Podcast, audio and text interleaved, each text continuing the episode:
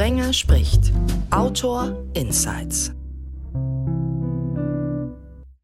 Sprenger spricht ja. Hallo zusammen. Seit drei Folgen heißt mein Herzensprojekt ja ein bisschen anders. Autor Insights. Aus gutem Grund, wie ihr bei der Geburtsstunde in Ausgabe 89 jederzeit nachhören könnt. Auch diesmal wird es tiefe Einblicke geben, vor allem in die deutsche Justiz. Dafür steht Richter Thorsten Schleif. Hallo, euer Ehren. Guten Tag. Und dafür steht Michael Zambikakis. Willkommen, Herr Professor Doktor. Hallo. Bevor er jetzt umswitcht und eine andere Ausgabe wird, weil er sagt, erstens hat er noch nie gesiezt, zweitens waren wir noch nie mit dem Gesetz in Konflikt und was haben wir mit der Justiz zu tun? Das geht manchmal schneller, als ihr denkt. Und zum Zweiten gibt's eine Frau in der Runde, die zwar auch die erste aus ihrer Berufsgruppe ist, die bei Sprenger spricht, aber eine Lehrerin, die hatten wir doch schließlich alle. Hallo Kerstin Brune. Hallo, bleiben die jetzt besser dran oder sind sie noch schneller weg bei Lehrern? Also wenn die Lehrerin so klingt, wie du klingst, dann bleiben die bestimmt dran. Außer du sagst jetzt, du unterrichtest Philosophie und Geschichte.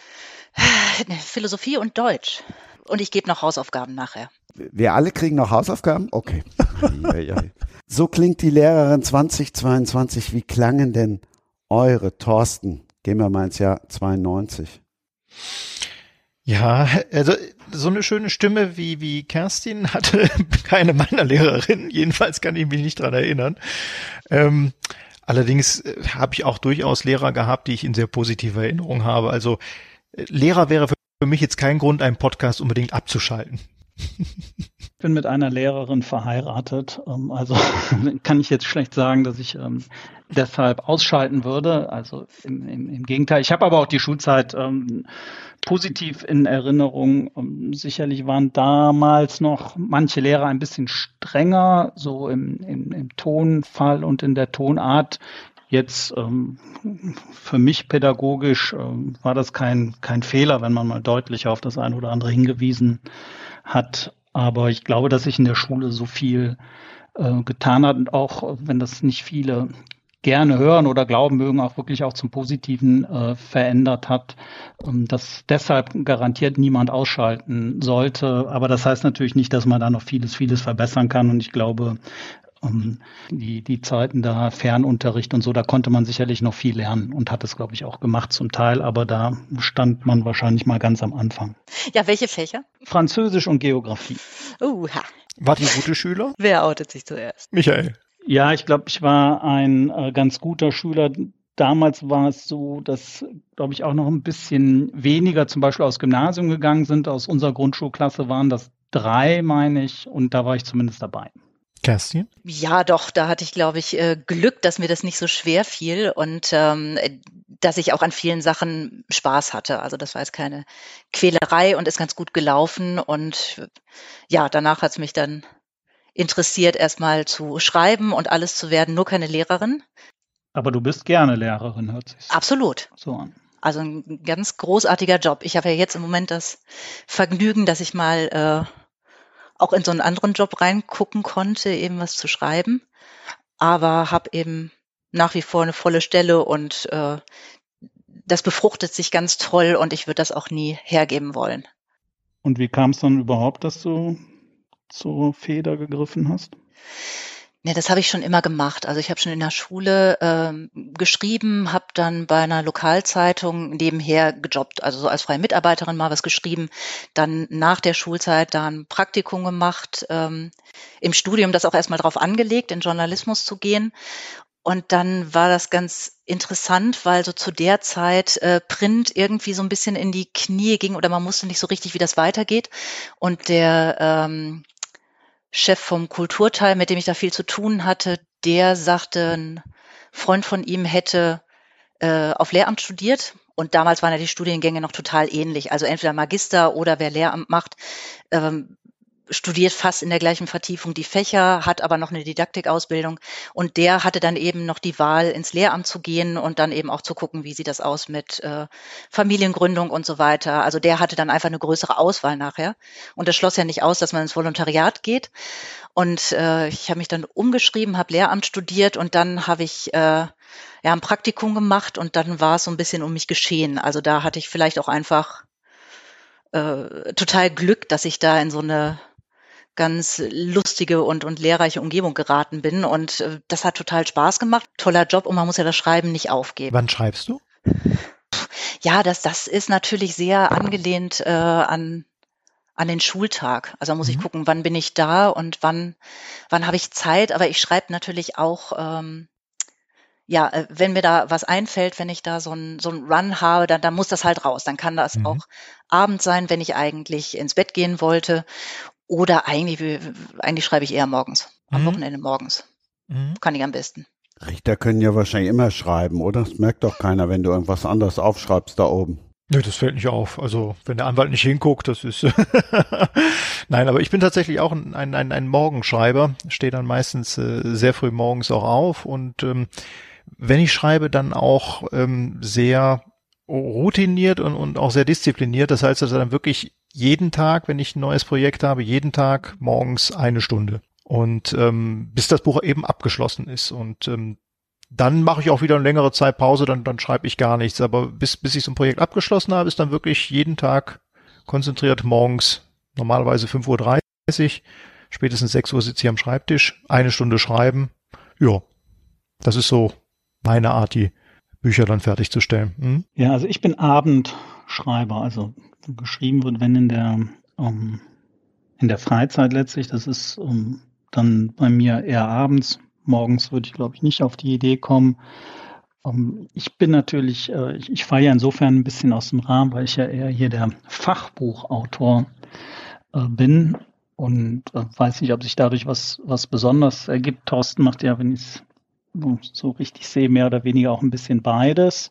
Hm. Um, wobei, Thorsten, ich wollte dich das eben noch fragen, wo wir bei diesem Lehrer-Dasein waren. Bist du eigentlich auch Lehrer? Also machst du irgendwas Didaktisches nebenbei? Man könnte ja von Referendaren ausbilden bis Repetitorien oder ähnliches auch, auch treiben. Ja, ich habe äh, tatsächlich über zehn Jahre lang ähm, Anfänger und, und fortgeschrittene AGs gegeben, das ist richtig. Hm? Das habe ich gemacht. Mittlerweile nicht mehr. Ich habe aufgehört ähm, vor Jahr 2020 oder 21, also entweder letztes oder ich meine vorletztes Jahr habe ich die letzte AG noch begleitet bis zum Ende. Es war eine fortgeschrittene AG, die quasi noch mit ins Examen rein und danach habe ich dann aufgehört damit, weil ich auch so ein bisschen das Gefühl hatte, hm, den Anschluss zur Generation verloren zu haben. Also es waren oft so gewisse Unstimmigkeiten, wenn ich was aufgegeben habe und mir dann eben gesagt wurde, ja, das ist jetzt aber auch ein bisschen viel und, und Work-Life-Balance oder vielmehr dieses Work-Life-Blending, da hatte ich dann etwas weniger Verständnis für, weil ähm, ja, ich bin halt noch durch Examen gekommen, indem ich mich äh, sieben Tage in der Woche hingesetzt habe und dann so meine zehn Stunden am Tag gelernt habe. Das und dann äh, kam eben sowas wie, ja, sie hatten uns ja keine Zeit gegeben, den Text vorzubereiten. Wir hatten ja nur einen Tag. Und dann meinte ich, Moment, heute ist Montag, ich habe Ihnen den noch am Donnerstag gegeben. Und dann hieß es ja, also ist doch nur der Freitag. Und dann meinte ich, naja, theoretisch ist da auch noch der Samstag und der Sonntag. Aber das, da wurde ich dann angeguckt wie so ein Auto und dann merkte ich langsam, okay, das ist möglicherweise einfach haben wir da Differenzen, was das Lernen angeht in der Examensvorbereitungsphase.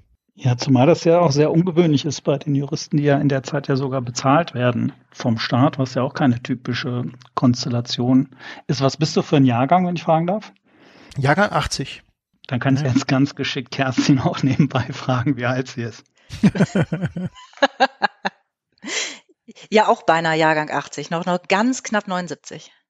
Da bist du der Älteste, Michael, oder? Ja, leider ja, 72. Aber auch nicht viel, oder? Du, nochmal, du bist Jahrgang?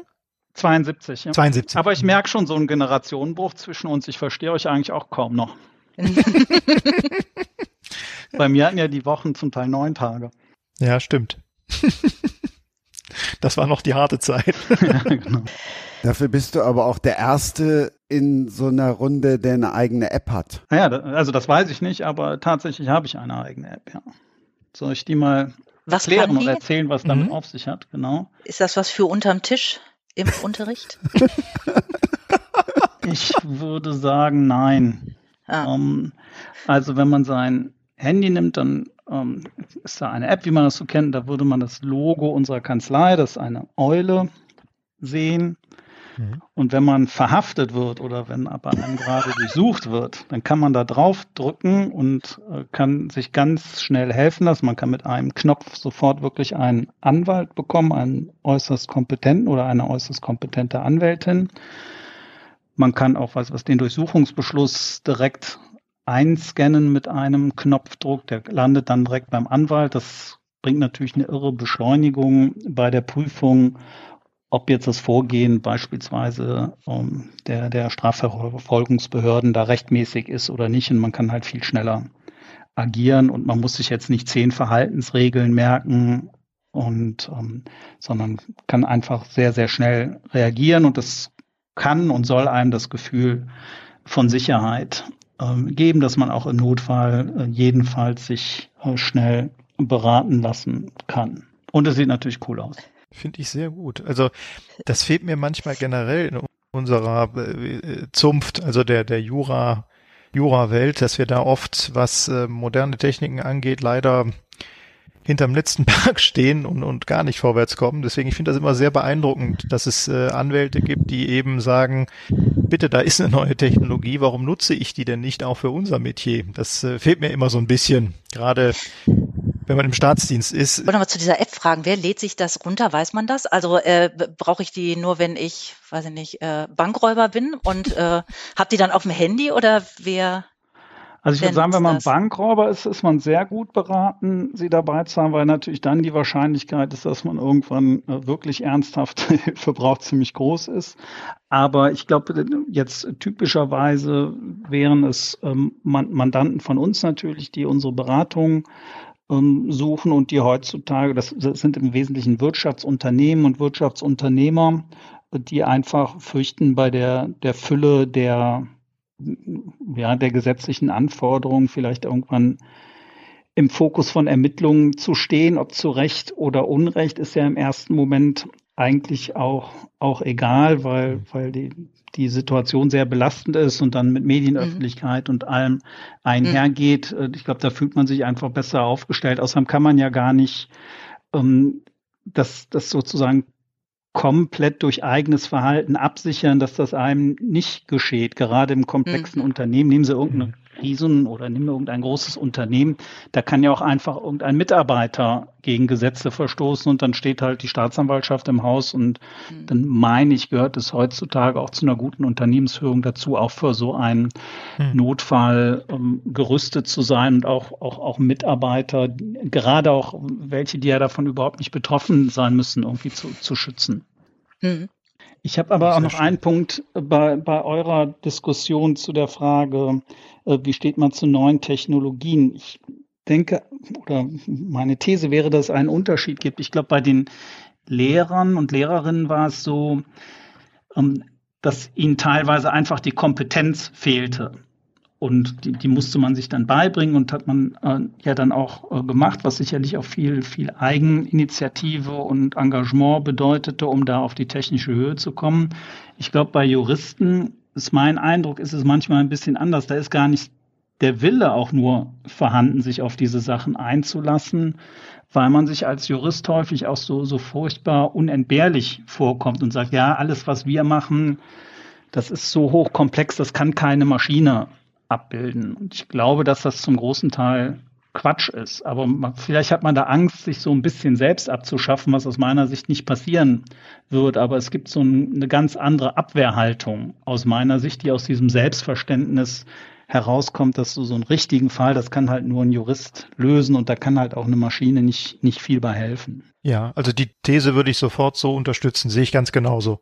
Sehe ich ganz genauso. Ich weiß, dass ich vor ach, das ist bestimmt fast 15 Jahre her, mal äh, bei meinem damaligen Gericht, wo ich damals gearbeitet habe, vorgeschlagen habe, eine Datenbank zu machen, wo man relativ schnell dann mit ein paar Stichwörtern ein, ein Urteil auch finden kann, das einem vielleicht dann weiterhilft. Und da war dann also massive Gegenwehr äh, fast aus dem ganzen Kollegenkreis, insbesondere aus dem etwas älteren Kollegenkreis, die sagt, ja, kann nicht sein, dann hätte ein anderer ja mein Urteil und könnte dann abschreiben und so weiter. Und allein dieser, dieser Gedanke eben, dass das eigene Urteil, für das es ja keinerlei Copyright-Lizenzen gibt, äh, so wichtig ist, dass dann nicht ein anderer damit arbeiten kann. Das ist ähm, in der Tat diese, ja, diese, dieses Unentbehrlichkeitsgefühl, das trifft es eigentlich sehr schön. Hm, sehe ich genauso. Witzig ist es natürlich gerade bei Urteilen, die ja im Namen des Volkes gesprochen, sozusagen ein persönliches Copyright haben können. Ja, ja. Das äh, war auch mein Gegeneinwand, der aber leider nicht auf sehr fruchtbarem Boden gestoßen ist. Aber Thorsten, noch eine Frage an dich, weil du so ein disziplinierter Schreiber bist. Ähm, mhm. Woher kommt denn überhaupt das Bedürfnis schreiben? Weil du hast ja nun mal einen Beruf, in dem du gezwungen bist, ohnehin recht viel zu schreiben. Mhm. Ähm, tatsächlich habe ich gerade Parallelen zu Kerstin äh, feststellen können, als sie von ihrer Geschichte erzählt hat. So war es bei mir ursprünglich auch. Also mein, mein Erstwunsch war nicht etwa Jura, sondern Journalistik und Komparatistik. Und ähm, hatte dann auch tatsächlich bei einem äh, befreundeten Journalisten äh, Praktikum gemacht und, und äh, ihn auch eine Zeit lang begleitet und mir dann auch überlegt, doch, das ist was für dich bis er mir dann sagte, überleg dir das gut, das ist am Anfang oder kann am Anfang eine extrem brotlose Kunst sein, wo du wirklich dann auch von der Hand in den Mund leben musst, was das Finanzielle angeht. Und das hat mir damals tatsächlich eine gewisse Sorge bereitet, eine gewisse Angst und ähm, dann hatte ich gleichzeitig äh, einen zweiten Nebenjob in der Anwaltskanzlei gehabt und da hatte mich dann die Anwältin ermutigt und gesagt, ich glaube, Jura ist was für dich, guck's dir doch wenigstens mal an. Und ich hatte damals von Jura nur gehört, ist extrem dröge, ist totlangweilig, hatte dann aber trotzdem beschlossen, komm, schreib's dich mal für ein Semester ein. Danach sagen, ist nichts für dich, kannst du ja immer noch. Und ab der ersten Vorlesung hat mir das extrem viel Spaß gemacht. Das war dann auch der Punkt, warum ich gesagt habe, okay, ich bleibe auf jeden Fall dabei, habe auch sehr schnell da im Gegensatz zu meiner schulischen Zeit gute Noten bekommen und ähm, habe dann so das Schreiben ja wieder aus den Augen verloren, was mir bis dahin immer sehr viel Spaß gemacht hat. Und ähm, das ist dann wiedergekommen tatsächlich, dass ich immer mal wieder ähm, Sachen aufgeschrieben habe, die mir, die mir im, im, gerade im Justizdienst nicht gepasst haben oder auch mal Ideen aufgeschrieben habe, dass ich äh, Märchen für meine, meine Töchter geschrieben habe und irgendwann hatte ich dann sehr viel zusammen für ein erstes wirklich Buch im äh, Bereich eben Justizkritik auch und ähm, da hatte ich dann ein, ein, so ein Schlüsselerlebnis, dass mir äh, eine Schülerin, die als äh, Zuschauerin hinten drin saß, äh, eine Frage nach der anderen stellte zu unserem Beruf und an meinen Antworten auch merkte, dass da durchaus meiner Meinung nach einiges im Argen ist. Und ähm, dann hatte ich äh, gesagt, ja, ich weiß, äh, irgendwann will ich dazu auch mal ein Buch schreiben. Und dann sagte sie, warum tun Sie es nicht einfach? Ich würde es lesen. Und das war der Punkt, wo ich da wirklich an dem Tag angefangen habe, das erste Buch zu schreiben. Und drei Monate, vier Monate, nicht ganz was, äh, später war es fertig. Dann habe ich äh, das auf, auf äh, Anraten meiner Frau, die, die ist ebenfalls Richterin, ähm, einem Verlag geschickt. Ehrlich gesagt auch nicht wirklich geglaubt, dass der Verlag da Interesse dran hat. Dann kriegt die aber sehr schnell eine sehr positive Rückmeldung und ähm, ja, dann, dann stand auf einmal das erste Buch da und das hatte dann auch gleich eingeschlagen und dann hatte ich Blut geleckt und habe dann einfach weitergeschrieben und da auch wirklich Spaß dran gefunden. Also ich habe gemerkt, dass das einerseits extrem beruhigend, fast schon meditativ sein kann, dieses Schreiben. Hm. Ähm, erstmal nur diese, die, die Sachbücher, die ich geschrieben habe und ähm, während Corona habe ich dann durch äh, Zufall den Carsten Düss kennengelernt. Ähm, Achtsam Morden, die Reihe. Und er hatte mich mit ihm dann unterhalten und gesagt, ich habe da auch eine Idee für einen Kriminalroman, habe ihm das erzählt und er sagte dann, die Idee ist doch richtig gut, versuch's doch mal beim Verlag unterzubringen. Und ja, das war dann das nächste und äh, auf einmal stand der erste Roman da. Also das war immer so ein bisschen ähm, die Gelegenheit hat sich geboten und ich habe einfach zugegriffen. Wie lernt man denn Düss zufällig kennen? Ähm, über einen gemeinsamen Bekannten. Und zwar habe ich zu meinem ersten Buch, zu dem Urteil ungerecht, mal einen äh, Vortrag gehalten in Berlin. Das war eine Reihe, die von äh, Patrick Lünen, einem, einem äh, Radiomoderator, moderiert wurde, mit dem ich dann mich auch danach so ein bisschen unterhalten habe und in Kontakt geblieben bin. Und irgendwann rief er mich mal an und bestellte mir liebe Grüße von Carsten Düss, der wohl mein erstes Buch gelesen hat und richtete so in etwa aus, sagt dem Mann mal, der soll mehr schreiben, der kann nämlich schreiben. Und ähm, ja, dann fragte ich eben, ob er mir im Gegenzug mal den Kontakt zum Carsten Düss äh, vermitteln kann. Und er sagte, du, ich frag den, wir sind zusammen zur Schule gegangen und dann kam zehn Minuten später, Carsten freut sich auf deinen Anruf, hier ist die Privatnummer. Ja, und so haben wir uns kennengelernt. Ja, weiß ich jetzt ja, wie ich, den, wie ich an den Rand komme, endlich mal. Ähm, eine Frage an den Professor. Die Antwort, die kann er nachher irgendwann geben. Wir fixen ihn jetzt an, dass er eben nicht mehr nur Sachbücher schreibt. Die Frage, die wir jetzt beantworten, mit dem Fachanwalt für Strafrecht, Medizinrecht und weiß ich was. Warum eine Eule?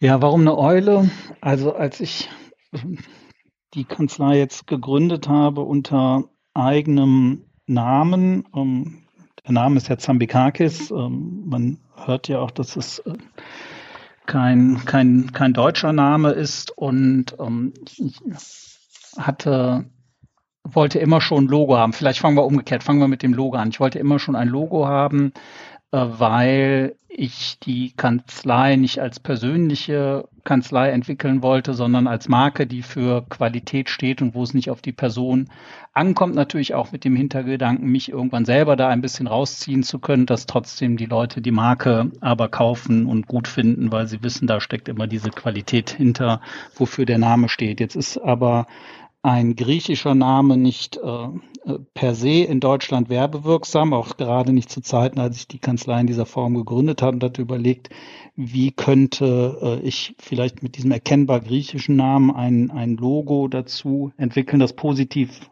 besetzt ist. Ein Eurozeichen wäre es vielleicht nicht gewesen. Und ähm, dann kam ich auf die Eule, weil sie, glaube ich, ähm, für die meisten Menschen positiv besetzt ist, ein Bezug zu, zu dem griechischen Namen sich durchaus ergibt. Und das schien mir dann insgesamt ein stimmiges Konzept zu sein. So findet man jetzt die Eule in verschiedenen Formen wieder, insbesondere dann zum Beispiel in den Produkten. Also sie, die App, da, die besteht praktisch nur aus dem Eulen-Logo, wenn man es anklicken möchte. Dass der Name jetzt nicht norwegisch ist, da wären alle drauf gekommen. Dass der Mann aber auch noch norwegisch spricht, sag ich euch jetzt nur mal so. Klar, bei Eule denkst du natürlich sofort an Griechenland, von wegen Eulen nach Athen tragen. ja, wo habe hab ich jetzt eine Eule? Nein, ich habe ja auch aufgepasst gespannt. im Philosophieunterricht. Die so. Eule ist ja auch das Symbol für Weisheit. So. Von Athene. Hm? Ja, ich, ich habe eher einen Maulwurf jetzt.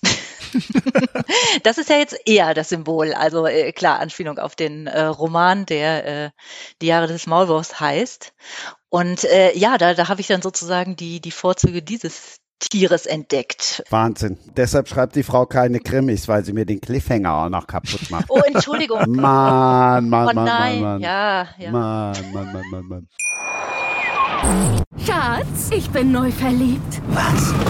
Drüben. Das ist er. Aber das ist ein Auto. Ja, eben. Mit ihm habe ich alles richtig gemacht. Wunschauto einfach kaufen, verkaufen oder leasen. Bei Autoscout24. Alles richtig gemacht. Vernimmt sich, was man will. Dann wilde Gerüchte entstanden. Fast nichts davon stimmt. Tatort. Sport. Wenn Sporthelden zu Tätern oder Opfern werden, ermittelt Malte Asmus auf meinsportpodcast.de. Folge dem True Crime Podcast, denn manchmal ist Sport tatsächlich Mord. Nicht nur für Sportfans. Wenn sie mir jetzt schon den Cliffhanger kaputt gemacht hat, dann muss sie jetzt auch warten mit ihrem Maulwurf, weil zwei Fragen sind ja noch offen geblieben. Eine, die ihr euch vielleicht selber gestellt habt. Wieso spricht der Mensch mit dem griechischen Namen Norwegisch?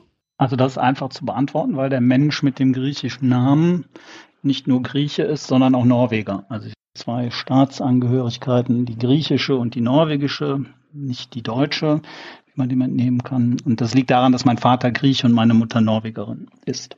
oder sind oder waren. Meine Mutter ist gestorben, mein Vater lebt noch. Das heißt, wenn du Söhne hast, die heißen dann Zambikakison. Dann müssten das Isländer sein, aber ähm, ähm, ich habe einen Sohn, der heißt aber nicht Zambikakison. Der heißt Mael, weil meine Frau halb Bretonin ist und das ein bretonischer Name ist. Also wir, unsere Kinder haben vier Staatsangehörigkeiten. Wahnsinn. Äh, warum? Ich glaube, ihr sitzt in Köln, ist richtig, oder? Ja, ja. Also da ist unser Hauptsitz der Kanzlei, ja. Und wie in drei Teufelsnamen küsst du nach Köln? ja, also ich bin das Produkt einer ähm, ganz Ur, der, der Ur, Ur Urlaubsliebe. Also meine Mutter war eine der ersten Touristinnen aus Norwegen in Griechenland und dort hat sie sich in meinen Vater und mein Vater sich in sie verliebt und mein Vater ist dann später nach Köln an die Sporthochschule gekommen, hat dort studiert und meine Mutter ist dann nachgezogen und letztlich sind die dann hier geblieben und die beiden Kinder, von denen ich eins bin, äh, sind dann auch hier geboren und auch im Wesentlichen hier aufgewachsen. Spannend. Guck mal, da war dann doch noch mal wieder irgendwo der Hashtag Sports. Ich bin ganz begeistert. Die zweite Frage, die ich dir gestellt habe, sollen wir die noch schieben, bis du wirklich am Ende angefixt bist? Oder bist du jetzt schon angefixt? Willst du jetzt schon Fiktion schreiben statt Riesenschmöker? Nee, also angefixt war ich da schon immer, das hat mich immer schon interessiert. Ich habe halt nur so viele andere Ideen immer so in fachlicher Hinsicht gehabt, dass ich da noch nicht äh, zugekommen bin. So recht. Ich bräuchte das jetzt nicht zur absoluten Erfüllung. Ich will das aber auch nicht ausschließen, dass mir das äh, Spaß machen könnte. Aber wie gesagt, die Zeit ist dann irgendwie auch äh, dann nicht unendlich verfügbar, wie wahrscheinlich hier jeder in der Runde schon selbst gemerkt hat. Und ach, die Lust da um 5 Uhr aufzustehen, um jeden Tag eine Stunde zu schreiben, die, die hat sich dann bei mir auch noch nicht. Aber nö, deshalb, deshalb höre ich hier ganz, ganz gespannt zu und finde auch die, die Wege, die da jeweils hingeführt haben, äh, total spannend. Ähm, ich, noch ein bisschen kurioser ist es ja bei Thorsten, der ja über ja, kann man sagen, so populäre Fachbücher oder würde ich dir damit jo. Unrecht? Nein, tun? nein, nein, nein, nein. Ähm, sozusagen ans, ans Veröffentlichen von Büchern gekommen ist. Und das, das finde ich ganz interessant, weil das dieser, dieser Einstieg in, in diese Welt, die, die scheint mir, wie gesagt, wie so ein Selbstläufer zu sein. Ich, ich, das soll gar nicht zu kritisch klingen, aber der Thorsten hat justizkritische Bücher geschrieben und dass das etwas ist, was in der Aufnahme geliebt wird. Also ich will jetzt nicht sagen der Nestbeschmutzer, aber da sagt einer mal äh, wirklich, wie es wirklich ist und äh, und das ist auch nicht irgendeiner, der das von außen kritisiert, sondern einer, der es von innen kennt, dass das irgendwie gut ankommt. Das halte ich für für sehr nachvollziehbar. Also das wundert mich nicht. Mhm. Um, und dann den Sprung zu machen und zu wagen. Jetzt mache ich aber was ganz anderes, wo man sich sozusagen auf dieses Kriterium nicht mehr wird verlassen können, sondern wo einfach die Geschichte zählen wird. Ähm, ist die jetzt spannend oder nicht? Ich, glaube, darauf ähm, wird sich zurückführen lassen, ob man so ein Krimi aus der Hand legt oder nicht. Das ist ja jetzt ein ganz anderes Terrain und das halte ich für, für letztlich für viel mutiger und äh, bin sehr gespannt, ähm, was daraus wird und drücke aber sehr die, die Daumen. Das ist für mich das gewagtere Experiment, wenn ich das so sagen darf. Mhm, danke. Ich weiß nicht, ob du mhm. das selbst auch so empfindest. Ähm, äh, es war auf jeden Fall, es war eine extreme Herausforderung, weil ähm, Roman ist auch von der Art zu schreiben ganz, ganz anders als auch ein, ein, ein populäres Sachbuch. Und ähm, das war am Anfang auch eine starke Herausforderung, die ich auch ähm, ohne meine Frau auf gar keinen Fall gemeistert hätte. Als ich nämlich angefangen habe, hatte ich im Prinzip die Geschichte im Kopf und habe angefangen, leider zu, oder ja, zu schreiben fast schon wie, wie ich auch ein Sachbuch geschrieben hätte. Und dann hatte meine Frau so die ersten zwei, drei Kapitel gelesen und sagte, mhm, mhm, ist totlangweilig, das liest kein Mensch. ja, aber wenn der das keiner gesagt hätte, wäre es nie was geworden. Ja, ja, ja, ja, ja. Und äh, dann meinte ich, ähm, naja, aber wie, wie schreibe ich denn? Und dann sagte sie, ist überhaupt kein Problem. Moment. Und dann ist sie zum Teil durchs Haus gelaufen, zum Teil an ihr Kindle gelaufen und sagte, pass mal auf, hier liest du bitte mal die ersten drei Kapitel, das hier liest du komplett, das liest du auch, das auch. Das musst du auch lesen, der schreibt extrem spannend Dialoge, das da auch. Und dann hat die mir wirklich so eine Leseliste zusammengestellt. Und danach dachte ich, okay, jetzt habe ich verstanden, was du meinst. Und dann habe ich das, die drei Kapitel nochmal neu geschrieben und dann sagte meine Frau, alles klar, schreib's zu Ende. Das ist gut. Und ähm, so war es dann tatsächlich auch. Also ich musste mich komplett umgewöhnen, was den Schreibstil angeht. Ähm, ist, ist mir, glaube ich, toi toi toi ganz gut gelungen, jedenfalls was so die ersten Kritiken seit Erscheinen des Romans sagen. Ähm, und ähm, das, das war eine tolle Herausforderung. Es war spannend, mal was ganz anderes zu machen. Und ähm, ich kann mir auch vorstellen, also ich plane gerade wieder ein zweites Art Sachbuch mit dem, mit dem, mit meinem Kollegen zusammen, mit dem Dr. Patrick Buro. Aber der nächste Roman liegt jetzt auch schon beim Lektor, also der kommt im nächsten Jahr auch raus. Das ist dann eine Fortsetzung auch wieder von Richter Morden besser. Mhm. Populär erhebst du keinen Einspruch, wenn ich lese, wo unsere Justiz versagt von Messerstechern, Kinderschändern und Polizistenmördern. Ein Richter deckt auf. Dann klingt das ja fast populistisch. Ja, wobei äh, es ist polarisierend. Also ich bin auch jemand, der durchaus polarisiert. Es, es sind ähm, es sind sehr sehr wichtige Themen, die mir auch persönlich immer an die Nieren gehen. Und ähm, das Problem ist, dass das sehr schnell, finde ich, heute so der Stempel populistisch draufgesetzt wird, wenn etwas polarisierend ist und wenn etwas ich sag mal, nicht Mainstream ist und nicht political correct ist. Und das sind meine Bücher auf gar keinen Fall. Es ist weder Mainstream noch politi äh, political correctness. Das mag ich auch nicht. So schreibe ich auch nicht gerne. Sie sind polarisierend, gar keine Frage. Aber populär und populistisch ist ja auch noch ein Unterschied. Und ähm, ich, ich würde es selber nicht als populistisch beschreiben, wobei der Titel, der ist ja, das ist ja, Titel sind ja immer vom Verlag ausgesucht, muss man dazu sagen. Also mein Titel war bei beiden Büchern, bei Urteil ungerecht und bei Wo unsere Justiz versagt, viel, viel harmloser. Und ähm, der Inhalt ist, behaupte ich mal, dann auch wieder harmloser als das, was draußen drauf steht. Darf denn ein Richter alles? Also schreiben, Grundsätzlich schon, ja. Also äh, natürlich in den Grenzen des Strafrechts, sage ich jetzt mal. Aber grundsätzlich ähm, gibt's da äh, wenig, wenig Grenzen. Also das, wie gesagt, Urteil ungerecht und wo unsere Justiz versagt, das sind ja justizkritische Bücher. Dazwischen habe ich ein Buch äh, geschrieben, das heißt Endlich richtig entscheiden. Da geht es tatsächlich rein um Entscheidungspsychologie des, auch des Alltags. Das ist eher ein populärwissenschaftliches Sachbuch. Das hat also mit, äh, mit Gericht ehrlich gesagt kaum was zu tun. Da geht es wirklich um Alltagsentscheidungen, vom Autokauf über Aktienkauf und so weiter.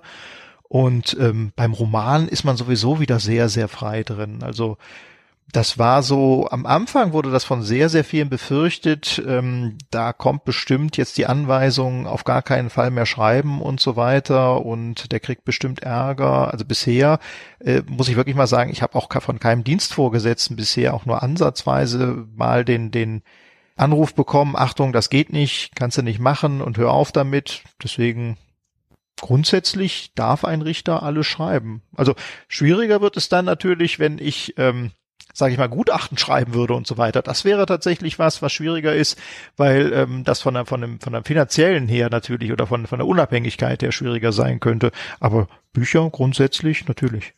Thorsten, du hm? hattest mir eben bei einer These zugestimmt. Ich hätte noch eine weitere These. Da würde mich interessieren, ob du ihr auch zustimmst. Also ich, ich vermute nicht, aber wir, wir wir sitzen ja so harmonisch zusammen, so dass mhm. ich das zumindest mal in den Raum werfen möchte. Ähm, Bitte. Also die, diese Kritik von Richtern am Justizsystem, ich glaube, die, die wird ähm, in der, ist in der öffentlichen Wahrnehmung immer relativ hoch angesiedelt, weil man sagt, ja, da, da spricht ja einer, der wirklich im System ähm, sitzt und, ähm, und Bescheid weiß. Und ich glaube, dass das für viele Teilbereiche auch gilt. Wie sind Gerichte ausgestattet? Wie sind Richter ausgebildet? Wie wird man Richter? Sind es eigentlich geeignete Personen, äh, um so wichtige Sachen zu entscheiden und so weiter und so fort? Ähm, was allerdings so eine, eine Kritik, also wird nicht zu, zu lasch gestraft oder müsste man nicht viel härter gegen das eine oder das andere vorgehen? Da scheint mir eigentlich ein Richter ähm, denkbar ungeeignet. Ich will nicht sagen völlig inkompetent, das wäre auch nicht richtig, aber sehr wenig kompetent zu sein, weil ein Richter kennt ja nichts anderes als seinen eigenen Gerichtssaal. Du weißt ja eigentlich nur, wie es bei dir im Gerichtssaal wirklich zugeht. Also ich kenne ja viel mehr äh, Gerichtssäle, viel mehr Richter, viel mehr Verhandlungsstile über die Bundesländer hinaus. Also mein Blick äh, wäre aus meiner Sicht ein, ein, ein deutlich breiterer als deiner. Und mich wundert das immer, dass sozusagen, oder mich wundert das nicht. Als kann ich das verstehen, sondern ah, das ist ein Richter, der weiß genau, wovon er spricht. Und ich denke, eigentlich wissen die Richter ganz wenig über den Strafprozess, über den eigenen Gerichtssaal hinaus oder über das, was vielleicht die Berufungsgerichte oder Revisionsgerichte, die über sitzen, zu den eigenen Urteilen sagen. Mhm. Stimme ich dir grundsätzlich zu, ja. Ähm, bei mir ist das ein Punkt, ich beschäftige mich auch sehr viel immer mit ähm, Rechtsprechung Statistik. Also das ist auch der äh, Punkt, der, der in, in gerade wo unsere Justiz versagt vorkommt. Also ich stelle auch immer dar, wie viele Prozesse gibt es, von dieser Art in Deutschland? Was sind die durchschnittlichen Strafen? Wie hat sich das über die Jahre hinweg verändert? Ist das härter geworden? Ist das weniger hart geworden? Wo hat der Gesetzgeber tatsächlich nochmal an der Schraube gedreht? Mindeststrafen raufgesetzt oder runtergesetzt?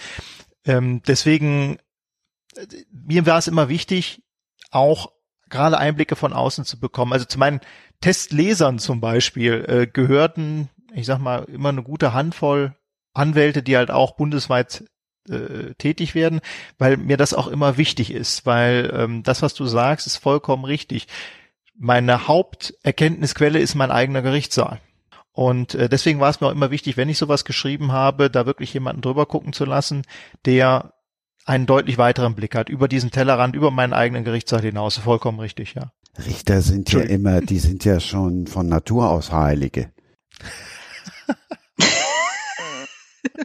Sind sie das? Ach, äh, was, was ich ganz spannend finde an der Sache oder wo, wo ich dann äh, mehr dran denken muss, äh, wenn Schüler zum Beispiel äh, sich da so für, für Jura interessieren und das sind einige und äh, das sind gerade die, die auch so im Philosophieunterricht äh, viel viel einbringen können. Also da geht's ja häufig drum eben äh, Einzelsituationen zu betrachten, moralisch zu bewerten, äh, um Dilemmata und so weiter.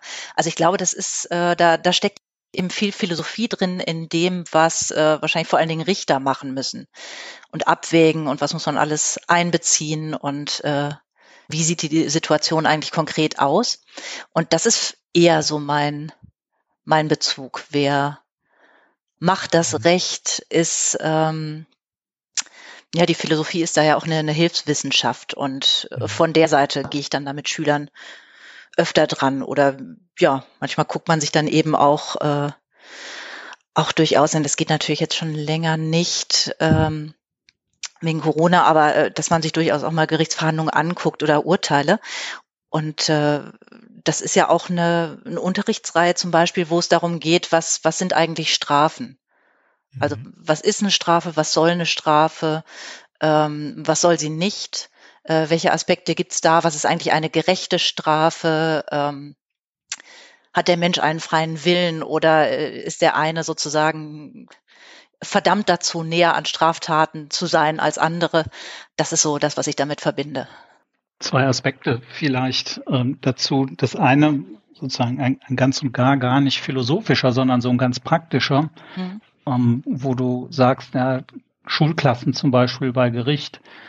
Manchmal, wenn man so bei kleineren Sachen einen Angeklagten vorbereitet auf die Gerichtsverhandlung, kann es schon mal sein, dass ich sage, ja, hoffen Sie, dass bloß keine Schulklasse hinten drin sitzt. Dann wird nämlich die Strafe härter werden. Okay, okay, ja. Um, ähm, und das, das andere ist ähm, Stichwort ja, Rechtsverdreher oder ähnliches. Ich habe das nie so empfunden. Ich wollte immer mhm. Rechtsanwalt, Strafverteidiger werden. Ich wollte auf gar keinen Fall Richter werden. Mhm. Und ich hätte das, hätte das nicht gewollt, das entscheiden zu wollen. Oder ich hätte das nicht entscheiden wollen und das so auf mich geladen. Dafür wäre ich, glaube ich, viel zu, ich will nicht sagen zaghaft, das würde mir unheimlich schwer fallen und da, damit könnte ich wahrscheinlich nicht gut leben. Und ich habe gerade das, was ich mache, immer und tue es auch immer noch als sozial total wertvoll empfunden und finde eigentlich diese Sachen, Partei zu ergreifen, sich für jemanden einzusetzen, dem seine Rechte zu erklären und ihm da zu helfen, total toll. Und deshalb ist es natürlich auch richtig, dass ich am Ende den Streit nicht entscheiden kann, weil dafür bin ich halt zu sehr Interessenvertreter. Aber das ist an sich, finde ich, ein, ein, ein gutes und überzeugendes System, auch dass ich mich da so in die Bresche werfen kann. Und ich finde das eigentlich ganz, ganz toll. Und das hat bei mir gar nicht sozusagen diesen, diesen Beigeschmack oder dieses, die, ja, dieses Geschmäckle, diesen Nebeneffekt, ja, das, das ist ein Mietmaul, das ist ein Rechtsverdreher. Das, das sehe ich, habe ich noch nie so empfunden für mich. Und ich fand das immer ganz, ganz erstrebenswert, das zu machen. Und finde das bis heute so. Das sehe ich genauso. Also ähm, diese, diese Vorurteile und auch die ja, entsprechenden Anwaltswitze, die kennt ja jeder.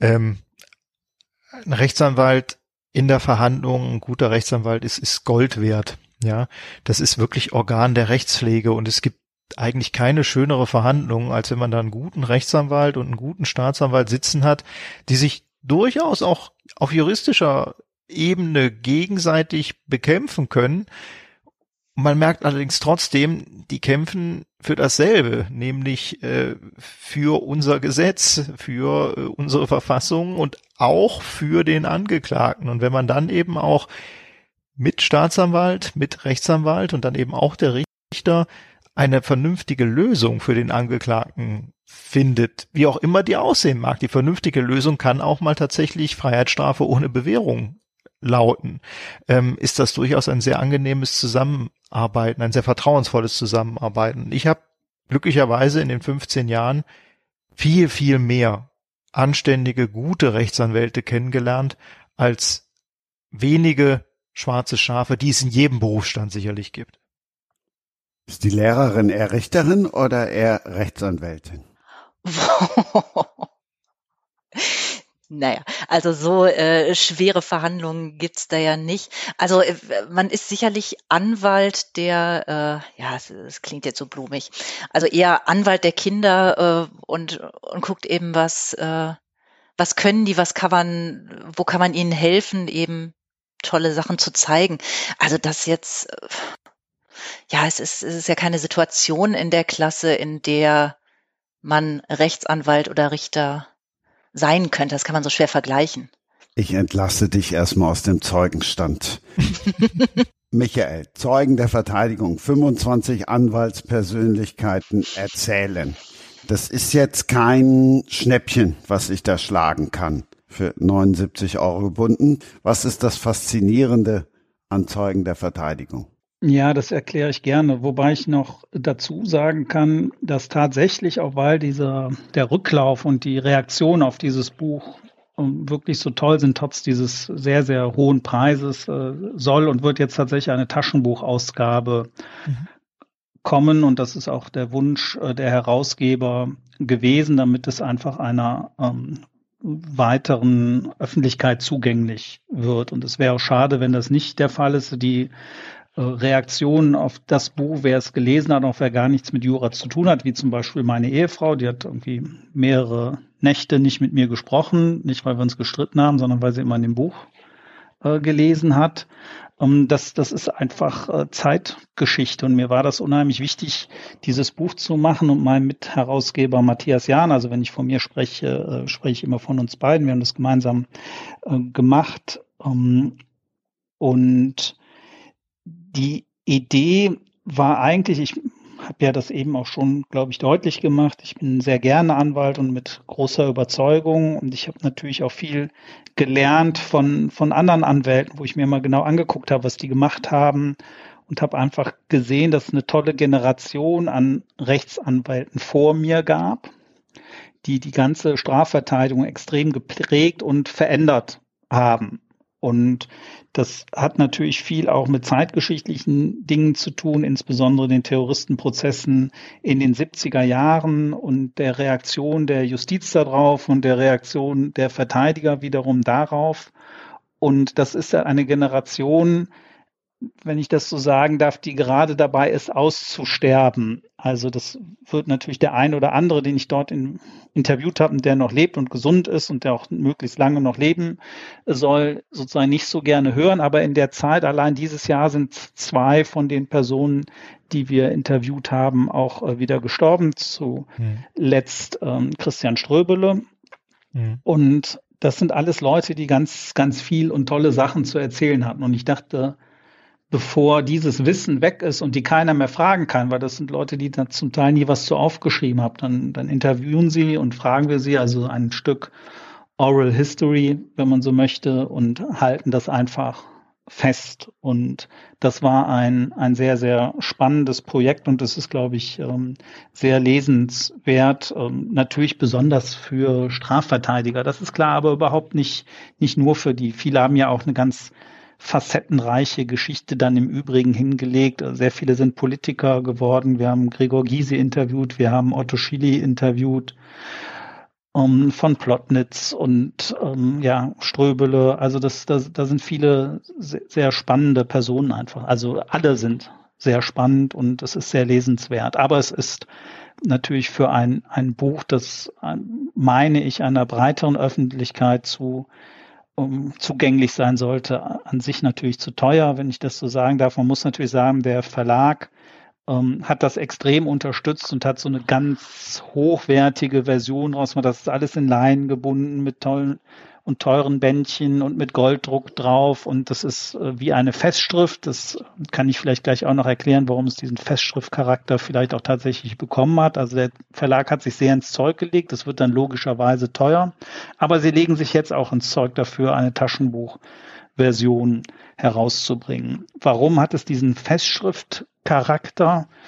Ähm, das liegt daran, dass ein Teil dieser Geschichte um der, der neuen Strafverteidiger, so wie ich diese Generation nennen würde, oder wie sie auch andere vor, vor mir schon so genannt haben, insbesondere Hanak hat diesen Begriff geprägt, ähm, liegt daran, dass man bis in die 70er hinein halt Anwalt war und gelegentlich Strafverteidigung gemacht hat. Das war auch nichts besonders Angesehenes und das haben auch mhm. nur ganz wenige überhaupt sozusagen vollberuflich gemacht, anders als das zur Weimarer Republikzeiten vielleicht noch war, wo das wieder sehr angenehm war, angesehen war und Strafverteidigung eine Hochzeit hatte, war das in der Anfangszeit in der Bundesrepublik nicht so, sondern Anwälte haben das so nebenbei gemacht und dann kam es zu einer Professionalisierung, wie gesagt, durch die Terroristenprozesse angeregt und dann haben einfach die Anwälte gemerkt, sie, sie wissen gar nicht gen genug. Sie, sie tauschen sich nie über diese Themen aus.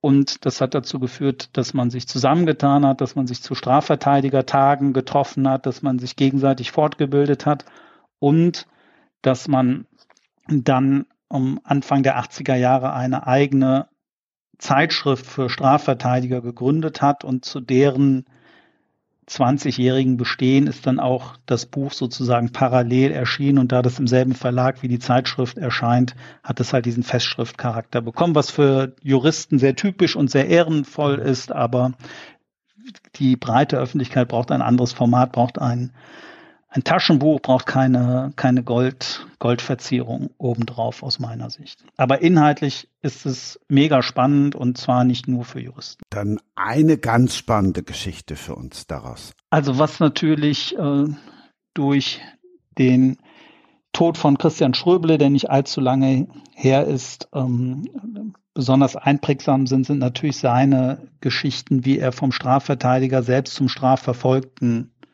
wurde, dass seine Strafverteidigungstätigkeit dazu geführt hat, dass der Staat angefangen hat, ihn zu beschuldigen, gegen ihn zu ermitteln, ihn entsprechend auch äh, am Ende auch, auch zu verurteilen. Und das trotz allem in heutigen Zeiten, wo man mit ganz anderen Augen darauf blickt, er, er als ähm, honoriger, ehrlicher und ehrenwerter ähm, Mann durchgeht und wie diese Höhen und Tiefen dargestellt werden, das ist zum Beispiel alleine lesenswert. Einen Käufer kenne ich jetzt schon, Thorsten. Da kannst du auch bestimmt von der Steuer absetzen. Den Gedanken hatte ich jetzt nicht, allerdings den ersten, es zu kaufen, in der Tat. Nein, es klingt sehr spannend. Ähm, Gerade auch allein die beiden Persönlichkeiten Ströbel und Gysi, das äh, würde sich allein deswegen schon lohnen, für mich jedenfalls, das Buch zu lesen. Also ich habe mir auch gerade, deswegen war ich so still, den Titel aufgeschrieben. Jetzt haben wir eine strafrechtliche Wann? Frage. Darf ich dir ein Buch schenken? Ja, grundsätzlich sehr gern. Da würde ich mich sehr freuen. sehr, Ja, sehr dann gerne. ich das so machen. Sehr gerne. Ja, das ist, da bin ich sehr dankbar. Ja, gerne. Wie gesagt, das klingt sehr, sehr spannend und äh, ist auch was, äh, weil ich finde, das ist so dieses Aussterben der der Persönlichkeiten im, im juristischen Bereich, auch der der alten Vorsitzenden. Da gab es immer so viele Unikate. Und ähm, also ich erinnere mich an meinen ersten Vorsitzenden, der auch lang schon pensioniert ist.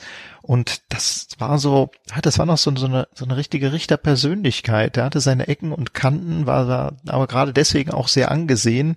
Und ähm, in der Tat, es ist sehr schade, dass so viele von den großen, ja, wegsterben, der Zeit geschuldet und dass man die ganzen Geschichten nicht aufgeschrieben hat. Deswegen ein tolles Projekt, finde ich großartig. Musst du wirklich fragen, ob du ihm das schenken darfst? Nein, nein, das, das darf ich schon natürlich. Anders wäre es, wenn wir jetzt gerade einen aktuellen Fall oder sowas zusammen hätten. Das, äh, aber ich kann das noch einfacher machen. Falls du äh, den Roman noch nicht hast, schicke ich dir den im Gegenzug. So machen wir's. ja, wunderbar. nein, aber äh, da, nein, nein, da gibt's grundsätzlich kein Problem. Das ist ja jetzt außerhalb auch des Juristischen, also äh, äh, des, des Ge- Gerichtlichen auch. Nein, das ist kein Problem, natürlich, natürlich. Es wäre jetzt auch nicht das perfekte Verbrechen, wenn ich sage, Thorsten, pass auf, ich schicke dir das Buch, kannst du nächstes Mal meinen Mandanten dafür freisprechen? In der Tat könnte auffällig Und sein, vor allem wenn man es in einem, ja, ja. ja, wenn man es in einem offiziellen Podcast macht. Nein, aber wie gesagt, da äh, hätte ich überhaupt keine Bedenken. Nein, nein. Dann gehen die Downloadzahlen hier mal durch die Decke, weil das dann ein Hauch von True Crime ist. Ja, ja. So schnell geht das. Es gibt tatsächlich, äh, ich, ich glaube ganz ehrlich, das ist bei euch wahrscheinlich genauso wie bei uns. Es gibt so äh, dienstliche Anweisungen da drin. Also ich darf zum Beispiel auch, wenn ich einen Referendar ausgebildet habe, ähm, äh, Geschenke nur annehmen. Da gibt es irgendwie so eine typisch juristische Formulierung, irgendwie, wenn, wenn sie ein Maß erreichen, das mit dem Recht und Anstandsgefühl und so weiter gerade noch zu vereinbaren ist und wenn eine Ablehnung äh, wieder dieses Gefühl äh, stoßen würde. Das heißt also, Tafel Schokolade ist so das, was man gerade noch annehmen darf. Packung Pralinen ist schon problematisch. Das ist tatsächlich so. Und ich habe das auch immer so gehandhabt. Also alles das, was, was mir ein Referendar mitgebracht habe, ich habe das dann immer tatsächlich angezeigt. Also jetzt nicht strafrechtlich, Achtung, der besticht mich, sondern dem Dienstherrn angezeigt, Achtung, ich, mir ist das Genau. und das mitgebracht worden. Sag doch mal, darf ich das annehmen oder nicht? Und dann ist es sowieso relativ simpel. Dann prüft der Dienstherr das Ganze nämlich und kommt in der Regel zum Ergebnis, ja, das ist natürlich okay, das kannst du annehmen. Ja, also äh, mit Referendaren habe ich das, Das immer so würde gemacht, einem ja auch dann- strafrechtlich helfen, ne? Also diese Dienstherrengenehmigung. Da sind halt Genau. ähm, gut. Die Möglichkeit haben leider nicht alle Berufsgruppen. Mhm. Also das ist äh, ein, ein, ein Privileg aller Amtsträger, aller Beamten. Mhm. Äh, auf der anderen Seite werden sie auch schwerer bestraft, wenn sie bestochen werden. Ja, als natürlich. Mhm. Natürlich. Mhm. Menschen im allgemeinen Geschäftsleben. Aber man ist natürlich auch viel sensibler in, in, in diesen Sachen heute mit dem gesellschaftlichen Blick äh, drauf. Und ich weiß nicht, ob die Grenzziehung schon so ganz gelungen ist. Ich würde sagen, nein, einerseits ist es gut, dass man ähm, sozusagen nicht mehr so alles äh, durchgehen lässt. Auf der anderen Seite ähm, darf man halt auch nicht übertreiben und muss noch so ein soziales Miteinander gewährleisten. Und ob da juristische Formeln immer das geeigneteste sind, das, das wage ich dann wiederum zu bezweifeln, weil Thorsten hat ja gerade so eine genannt, mit denen kann halt ein normaler Mensch eigentlich gar nichts anfangen. Ich würde nicht Mhm. sagen, dass Kerstin dann wüsste, was sie damit anfangen soll. Aber im Zweifel den Dienstherrn fragen. Es gibt, es gibt eine Formulierung, die ich in, ich glaube, in meinem zweiten Buch jetzt drin habe. Ähm, äh, da, da sagt der, der Charakter, der Hauptdarsteller, der, der, dieser Richter Sigi Burgmann, äh, Jura ist ohnehin nur der ähm, verzweifelte Versuch, Anstand, aus Anstand eine Wissenschaft zu machen. Und das ist oft so der Punkt, dass man dann so Formulierungen hat und glaubt, nur weil man diese schöne Formulierung hat, hilft es jetzt allen weiter und dabei ist man mit der Formulierung genauso schlau wie vorher.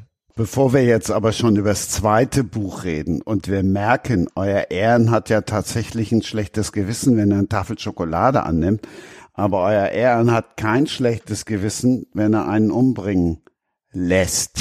Das ist ja ganz wichtig. Er lässt ja umbringen. Damit spoilern wir nicht zu viel. Du spoilerst ja. jetzt noch ein bisschen mehr über Richter Morden besser.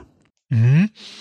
Also der Protagonist ist tatsächlich ein, ein Richter, der so in den 50ern ist und im Prinzip ein mehr oder minder normales Leben führt. Also er ist äh, von seiner Frau getrennt, hat zwei erwachsene Töchter und ähm, ist seit Ewigkeiten Strafrichter in einem kleinen Amtsgericht und mittlerweile etwas vom Dienst enttäuscht, schiebt noch so Dienst nach Vorschrift, sagen wir mal.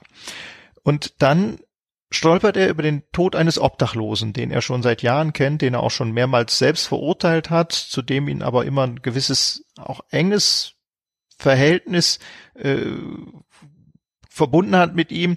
Und ähm, er versucht dann rauszufinden, was steckt eigentlich dahinter und kommt dann sehr schnell darauf, dass offensichtlich schlecht gestreckter Stoff, also Heroin, schlecht gestrecktes Heroin, ähm, todesursächlich war. Und dann will er herausfinden, wer ist das eigentlich und verstrickt sich immer mehr in diese Ermittlungen rein. Und irgendwann merkt er eben, offensichtlich brauche ich das, was, was mich immer geärgert hat, nämlich diesen, diesen extremen Justizapparat, den ich kenne, aber weil ich ihn kenne, weiß ich auch, an welchen Stellen ich vielleicht ein wenig Sand ins Getriebe streuen kann, um tatsächlich auch mit einem Kapitaldelikt davon zu kommen. Das war jetzt nicht alles, oder? Nein, das war nicht alles. Äh, die Frage ist dann eben, wie begeht man den perfekten Mord? Und äh, ja, äh, also das will ich jetzt nicht verraten, weil dann kauft ja keiner mehr das Buch. Äh, also wie, wie begeht man diesen perfekten Mord? Und es ist tatsächlich ein, ein juristisch auch interessanter Mord, der nämlich für den für viele Laien gar nicht als solcher zu erkennen ist, sagen wir mal so. Ist das Buch denn eins, das nur Juristen Spaß machen wird? Nein, zum Glück nicht.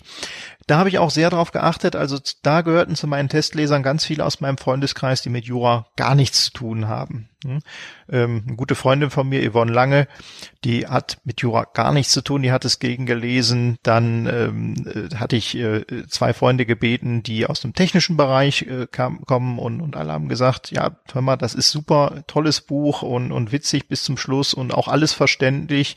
Das war mir wichtig, also dass auch äh, gerade Nicht-Juristen damit was anfangen können. Ich habe ja? auch gelesen und dass ich kein Jurist bin, Michael, hast du ja schon gemerkt. die Idee, die äh, hinter allem steckt, das kann ich machen, ohne es groß zu äh, spoilern, ist der Katzenkönig-Fall. Ja, okay. Ja, das kenne ich natürlich. Das, das war jetzt ein Jura-Insider. Aber wer das Buch gelesen hat, der wird den Katzenkönig-Fall auch nie vergessen. Und es gab es übrigens wirklich so, ne? Ja, das habe ich mir schon gedacht, dass der nicht ausgedacht ja, ja. war. Und wie gesagt, nee. es ist sehr witzig, weil du eben selber Düss schon erwähnt hast. Wäre das mhm. Buch ohne Düss nie möglich gewesen? in dem Sinne, dass Düss so ein bisschen die Tür aufgemacht hat, eben auch für witzige Gerichtsromane, um es mal so zu umschreiben. Äh, ja, bestimmt sogar. Also ähm, die achtsam Mordenreihe von Carsten Düss kann ich wirklich jedem nur ans Herz legen. Ich finde, das ist ein, ein unglaublich begnadeter Autor, der einen herrlichen Wortwitz hat und ähm, der es wirklich auch geschafft hat, diese Jura-Welt wunderbar darzustellen. Also äh, wenn wer den ersten achtsam Morden liest und dann eben die Beschreibung von Großkanzleien, die Beschreibung von Referendaren, die Beschreibung von Zusammenspiel, das man, die man als Strafverteidiger schon mal mit der Polizei hat, der, der wird nicht nur schmunzeln, der wird äh, lachend auf dem Boden liegen, weil da sind so viele Sachen drin, die man eben wieder erkennt und man denkt sich, genau so ist es. Deswegen also großes großes Kompliment an Carsten Düss. Die sind, die sind großartig, die Bücher. Die sind einfach toll. Ich äh, freue mich jetzt. Ich habe schon das, ich durfte, er hat mir das vorher zugeschickt, ich durfte das vierte schon lesen und ähm, kann also jeden, der Fan der Reihe ist und auch jemand, der noch nicht Fan der Reihe ist, nur empfehlen, holt euch auch dieses Buch, es ist einfach toll. Also deswegen, Carsten Düss ist für mich einer der, der tollsten deutschen Krimi-Autoren und das Buch ist erschienen am 14. September. Ich, ich kann es jedem ans Herz legen. Ich auch. Ich leg aber auch jedem gerne Richter Morden besser ans Herz. Und wenn ihr dann das gelesen habt, dann werdet ihr einen ganz, ganz großen Unterschied merken. Schatz, ich bin neu verliebt. Was? Da drüben. Das ist er. Aber das ist ein Auto. Ja. Eben. Mit ihm habe ich alles richtig gemacht. Wunschauto einfach kaufen, verkaufen oder leasen. Bei Autoscout24. Alles richtig gemacht. Wir lehnen uns zurück, Kerstin Brune, ja, über die Jahre des Maulwurfs. Ja, also zurückblicken, äh, das, das kann ja jeder. Geht eher um den äh, Blick auf ein ja magisches Dorf, in dem die jetzt erwachsene Ich-Erzählerin aufgewachsen ist und äh, zurückfährt. Und äh, mit diesem Dorf verbindet sie eben ja ihr äh, ihr Aufwachsen, ihre äh, Niederlagen, ihre Erfolge und eben ihre ja äh, sehr seltsame Freundin Tanja, die eines Tages in ihr Leben platzt und die mutig und rätselhaft ist und die Protagonistin sozusagen ins, ins Erwachsenwerden begleitet, schubst, äh, piekt. Ja, und das Einzige, was, es ist auch nicht klar, was mit Tanja passiert ist. So beginnt der Roman. Und das Einzige, was von ihr geblieben ist, ist eben ein toter Maulwurf namens Herr Kloto. Den hat die Protagonistin in der Hand, als sie in dieses Dorf zurückfährt und eben ergründen will, was es mit Tanja und dem Dorf eigentlich auf sich hatte. Genau, und da kommt, kommt dann eben quasi meine persönliche Eule, der Maulwurf, ins Spiel, der natürlich vor allen Dingen für, äh, für Tanja steht, die so einen Hang zu einer, ja, sagen wir mal, so einer mythologischen und so Wald- und Wiesenphilosophischen Welterklärung hat. Und das wiederum, also das verbindet es vielleicht so ein bisschen mit dem äh, Lehrerjob. Äh, Tanja hat eben so eine so eine Haltung äh, mit ja auch mit viel Fröhlichkeit und Wohlwollen auch die, die äh, misslichsten Lagen zu betrachten und die größten Niederlagen. Und das ist, glaube ich, auch was, was man eben so in, in Schule als Lehrer lernen kann. Oder eben jeder, der eben mit diesen Altersgruppen zu tun hat, äh, kriegt dann irgendwann mit, wie äh, was was für kluge Gedanken sich die Kinder machen, wie sie eben auf die Welt blicken, ähm, mit wie viel Spaß und was sie da alles sehen, wofür man vielleicht auch den Blick so als Erwachsener irgendwann ein bisschen verliert und und das ist so ein bisschen Thema, also diese diese Kinderweltsicht äh, draufzusetzen und sich sozusagen von Tanja die die Welt erklären zu lassen. Mhm. Und das ist eben ja eine Figur, die ich auch jeden Tag irgendwo in Kindern so ein bisschen wiederfinde. Und das ist eben auch das, was an Schule so Spaß macht und weswegen ich Schule auch zum Schreiben brauche, würde ich sagen. Immer dieser Kontakt mit so einer anderen Perspektive. Und diese Perspektive ähm, ist ja nicht nur, dass das Kinder sind und ja auch ein Kopf, ne, Kopf kleiner als ich, wollte ich gerade sagen, aber so ab der sechsten, siebten Klasse ist das vielleicht auch nicht mehr so. Aber äh, und eben so aus ganz verschiedenen Kulturen und Hintergründen zusammenkommen und einfach alles, was man so ja, vielleicht früher, als, als wir so in der Schule waren, vielleicht als ein bisschen mehr gesetzt gesehen hat. Da waren dann, weiß ich nicht, alle bei mir oder die meisten evangelisch und äh, relativ ähnliche Hintergründe, äh, ähnliche Familienkonstellationen. Und das ist natürlich heute anders. Und das heißt, dass sowohl in Philosophie als auch in Deutsch, wenn man jetzt zum Beispiel so ein Wojcek liest, äh, das finde ich dann gar nicht so so alt und miefig sozusagen, weil die einfach neu lesen. Äh, eine Gruppe bei mir hat mal äh, auch so eine Mittelstufenklasse den Wojcek einfach mal so ein bisschen für sich übersetzt und adaptiert. Und da war eben äh, Wojcek ein Typ, der muss Läden einräumen, der muss irgendwie für seine schwangere Freundin sorgen, die aber den Typen aus McFit viel toller findet, äh, der, der sie angräbt. Also die finden da ganz viel Aktualität wieder oder äh, Romane, in denen es um Flucht geht oder um äh, weiß nicht, eine, eine Frau, die gegen ihren Willen verheiratet wird, das ist ja für, für manche Leute viel näher an dem, an ihrem Erleben und Leben und Erfahrung als für uns.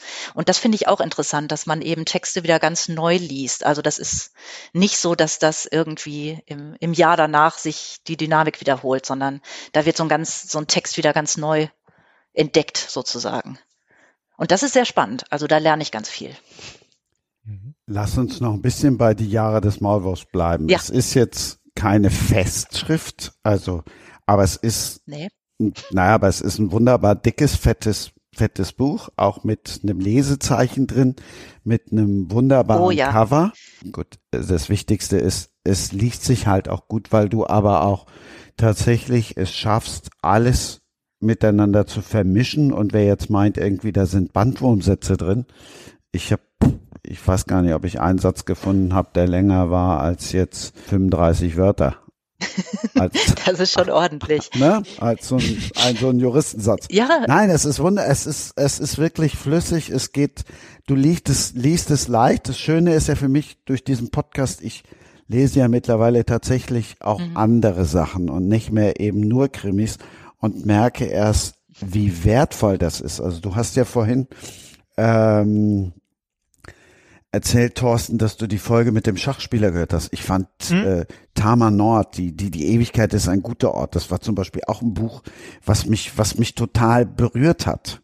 Hm? Also, mhm. also das hätte ich früher auch nie gelesen. Genauso wenig hätte ich früher äh, ein Buch gelesen, wo die Jahre des Maulwurfs draufsteht. Mhm. Die Frage stellt sich dann aber natürlich auch noch, die liegt nun mal auf der Hand, aber die Jahre des Maulwurfs, also wie bist du auf diese Figur gekommen? Auf den Maulwurf? Ja. Ähm, ja, also der erklärt sich einmal dadurch, also ich brauchte ähm, ja irgendwas, was von Tanja bleibt, was sozusagen für Tanja steht, was, was in die Hand nehmbar ist.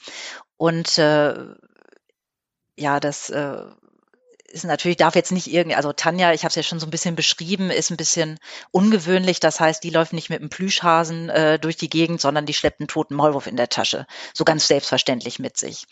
Und äh, ja, der, der Name Herr Kloto ist natürlich angelehnt an die äh, griechische Mythologie, also an die Spinnerin des Lebensfadens, mhm. äh, was so ein bisschen, also das äh, muss man auch nicht wissen, um jetzt den Roman zu lesen, aber vielleicht so, so ein kleiner Hinweis darauf, dass äh, Herr Kloto und Tanja eben ja, dass das Leben begleiten. Und der hat ja auch noch ganz viele andere Funktionen. Also zum Beispiel, äh, ja, steht er auch für Themen, die für die Protagonistin ganz zentral sind. Also, dass sie äh, nicht richtig sehen kann. Sie hat eine dicke Brille. Sie guckt ungern ins Licht, weil das weh tut. Ähm, eben auch im übertragenen Sinne, versteckt sich lieber, äh, lässt lieber die anderen machen und äh, ja, denkt viel über die Dinge nach und gräbt so im, im Untergrund der Dinge.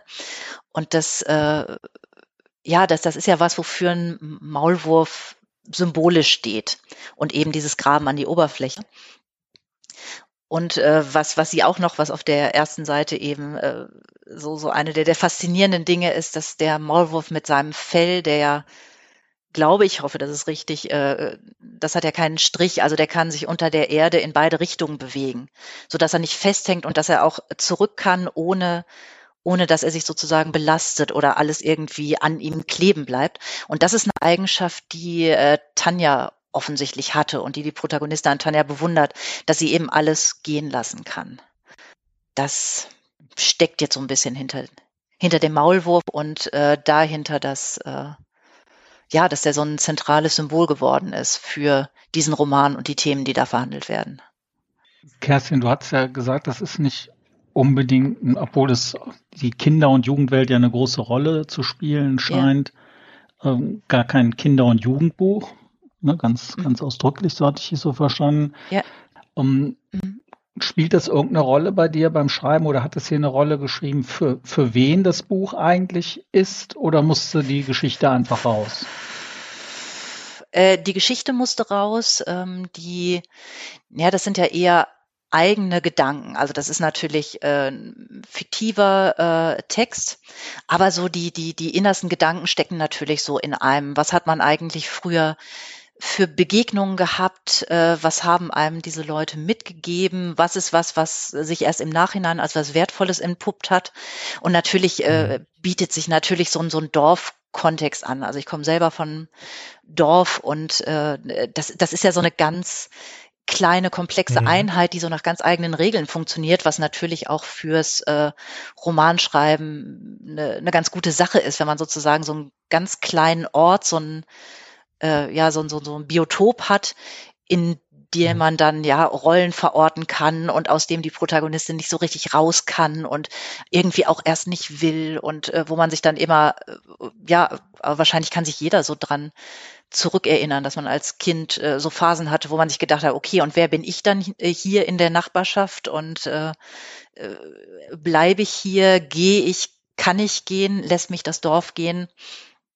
Äh, sind das feststehende Regeln oder eben dann auch ein Alter, äh, in dem man dann anfängt, das zu hinterfragen, ob das, äh, ja, das, was da als äh, das glücklichste aller Leben beschrieben oder vorgelebt wird, ob das auch für einen selber gilt oder ob man da andere Wege gehen mhm. möchte und was man dafür tun mhm. muss und äh, welche äh, Abenteuer oder Konflikte man dann durchstehen muss. Und das ist das, was die Protagonistin tut. Das ist eben nicht nichts Großes oder Weltbewegendes, aber was, was äh, ja mich jetzt innerlich angesprochen hat oder was ich für kleine, aber wichtige Begebenheiten halte. Jetzt ohne, dass die so passiert wären.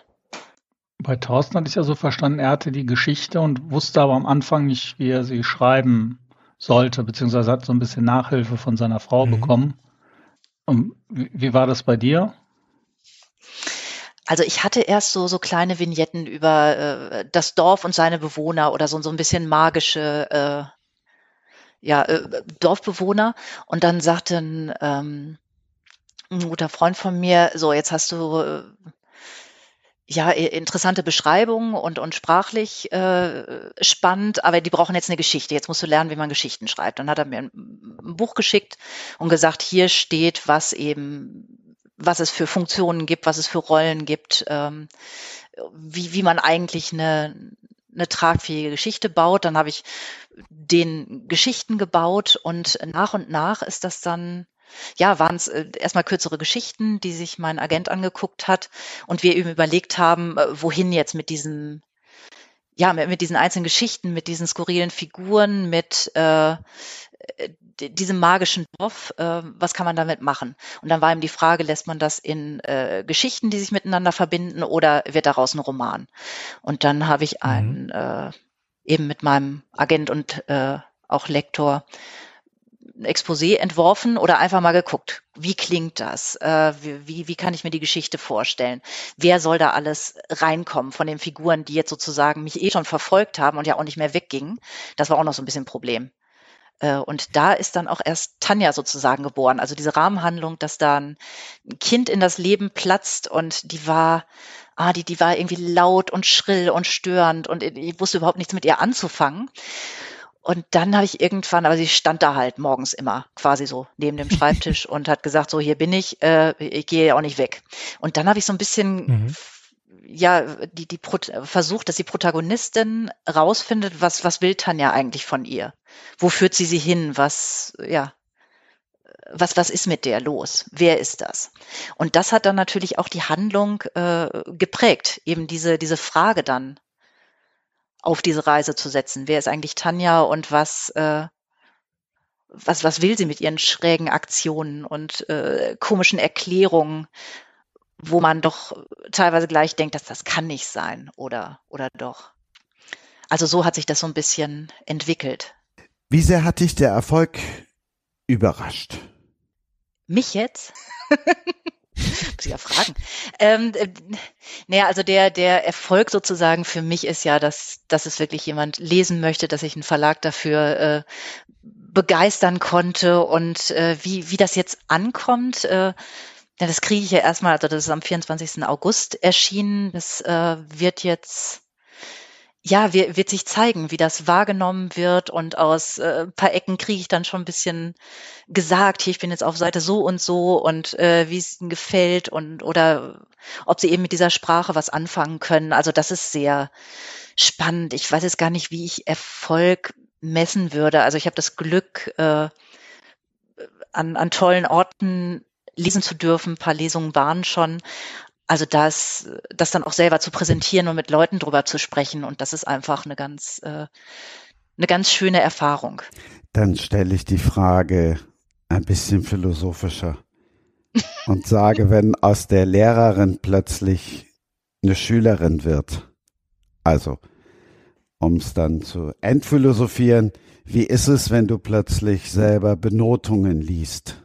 Ja, das, das ist noch eine, eine Erfahrung, die ich äh, noch machen muss. Also jetzt ja, also äh, ich bin gespannt, wie sich das anfühlt. Ich finde erstmal, dass jede ähm, Kritik und jede Rückmeldung äh, ja ganz berechtigt ist und ich möchte ja wissen, was konnte jemand mit äh, mit dem Roman anfangen oder nicht anfangen oder wo ja äh, gibt es vielleicht irgendwo Irritationen oder äh, wiedererkennen. Also das ist ganz spannend, wie wie die Leute darauf reagieren und dann ja, äh, wird man da einen eigenen Umgang mit äh, entwickeln. Also solange es nicht irgendwie persönlich ist oder, oder irgendwelche schweren Angriffe, mit denen man nichts anfangen kann, ist das ja erstmal, also jede Reaktion, die es hervorruft, ist ja, soll ja so sein. Und ja, ob mich, ob mich das dann sehr beschäftigt, äh, werde ich sehen. Ich meine, an dem Buch kannst du ja eh nichts mehr ändern, wenn dir einer sagt, ja, ähm, langweilige Geschichte oder das ist nur eine Aneinanderreihung äh, sinnloser, bedeutungsloser Episoden, die im stümperhaften Deutsch zusammengeschrieben wurden. Äh, also ich, ich habe das so rausgehört bei dir, dass die Veröffentlichung selbst auch schon Erfolg ist. Ich glaube, das geht vielen so oder das kennen viele, die schon mal ein Buch veröffentlicht haben. Und ich glaube auch, man will natürlich auch ein, auch ein Feedback haben, aber ich glaube, das ist was sehr mhm. autoreigenes und buchspezifisches, worauf sich das so, so bezieht. Ich glaube, es gibt Dinge an Kritik, die, die einen relativ kalt lassen würden, weil das gar nicht der Aspekt ist, ja. auf den es einen ankommt. Und dann gibt es wahrscheinlich mhm. schon andere Punkte, um, wo man sagt, nee, das ist mir jetzt schon wichtig. Das äh, weiß nicht, ist es für, also so, mhm. so höre ich es auch ein bisschen raus oder so würde es mich auch interessieren, wo du das eher sehen würdest und wo eher nicht. Ähm, also jetzt in, in, in welchem Punkt ich sozusagen äh, es schade fände, wenn es nicht gefällt, sozusagen. Obwohl ja, gefallen ist ja auch immer so eine ja, ist ja auch mal so eine Kategorie. Also es äh, würde dich das gesagt? treffen, wenn man mhm. sagt, das sind ja nur unwichtige, langweilige äh, Begegnungen und Figuren, die dort geschildert werden. Ja, sicherlich. Also äh, man, man hat sich dann ja doch ein bisschen Mühe gegeben, dass das nicht ganz 0815 ist oder dass das irgendwie spannende Figuren sind, die, die man gerne, die einem so ein bisschen im Gedächtnis bleiben, die man so ein bisschen beobachtet, wo man so ein bisschen gucken will, wo, wo kommen die denn hin mit ihrem Sturkopf oder äh, was, ja, was, was wird denen noch äh, widerfahren? Ja, natürlich möchte man am liebsten für alles gelobt werden.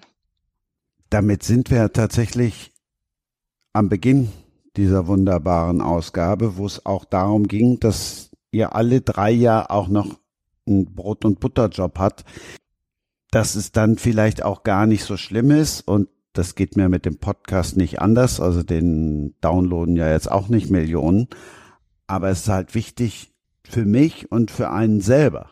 Ja, aber die, die Frage ist ja, wie man Erfolg bemisst. Also wenn ich jetzt, wenn äh, ich jetzt auf Verkaufszahlen gucke und sage, Erfolg ist es dann, wenn ich so und so viele davon äh, verkaufe, dann blicke ich da ja doch wieder anders drauf, als äh, wenn ich sage, das ist ein Erfolg, das äh, veröffentlicht zu haben, ähm, selber zufrieden zu sein und äh, mit Leuten darüber ins Gespräch zu kommen. Darauf wollte ich ja hinaus, dass wir alle vier, mhm. dass uns das ja letztlich, klar freust du dich drüber, aber letztlich, äh, also mir ist es mittlerweile tatsächlich egal, ob das jetzt eine Million Leute downloaden oder halt nur 100.000 Hüstel, Hüstel, sondern weil ich da jedes Mal irgendwie wieder was draus mitnehme. Hilft das, dass man ja halt einen Brot- und Butterjob hat und dass man eben nicht darauf angewiesen ist, jetzt ein Buch zu schreiben, was durch die Decke geht?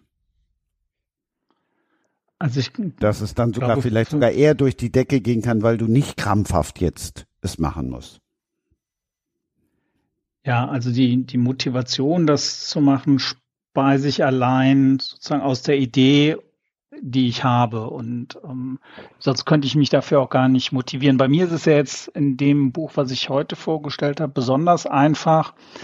Da ging es mir ja nur darum, dass Wichtiges, aus meiner Sicht Wichtiges und Interessantes Wissen und Erfahrung und Geschichte nicht verloren gehen, weil niemand die Menschen, die es betrifft, gefragt hat, bevor sie gestorben sind, mal ganz salopp gesagt. Mhm. Also ich wollte das einfach dokumentiert wissen. Auch für mich, weil es mich wahnsinnig interessiert, aber ich glaube auch für andere. Und das ist praktisch ja mit der Veröffentlichung schon alleine gelungen. Und deshalb ist es halt einfacher, glaube ich, das als Erfolg zu sehen. Ich kann mir eigentlich schwer vorstellen, wie ich jetzt unsere Runde hier kennengelernt hat, dass jemand von uns den Erfolg des Buches allein an, an Verkaufszahlen messen würde. Ich könnte mir Thorsten mehr treffen würde, wenn man sagt, ah, das ist aber ein blöder, langweiliger Fall und er sich freut, wenn jemand sagt, Mensch, das ist eine witzige, witzige Idee und eine gute Geschichte und das hat mich bis zum Schluss, ähm, fand ich das richtig spannend, dann wird ihm das, würde ich sagen,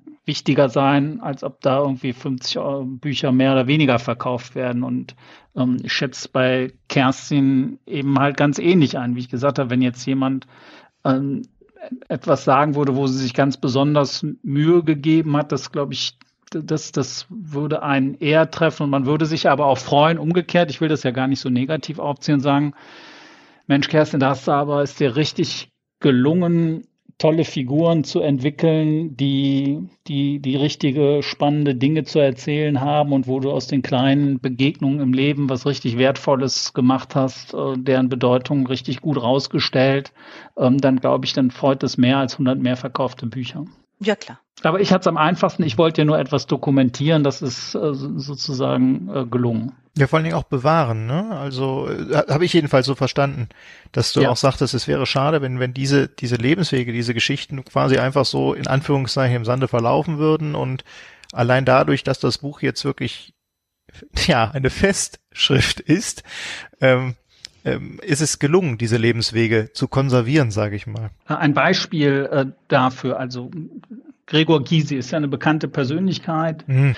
um, und aber ob jedem klar ist, dass das auch ein Strafverteidiger war und wie seine Tätigkeit mhm. als Strafverteidiger sein, mhm.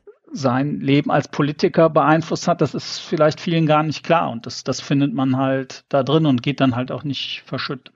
Mhm. Thorsten, kleiner Insider zum Abschluss. Wie ist es grundsätzlich bei dir?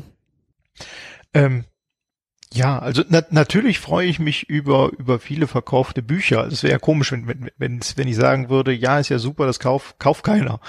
Ähm, aber in der Tat ist es so, also was mich, was mich vor allen Dingen wirklich freut, ist, ist auch wirklich, wenn mal eine Kritik kommt wie, ähm, konnte das Buch kaum aus der Hand legen, liest sich wunderbar leicht und äh, habe selten so gelacht. Das ist toll und in der Tat, also dann ist mir so eine Kritik deutlich wichtiger als, wie Michael so schön gerade gesagt hat, als 50 oder 100 mehr verkaufte Bücher.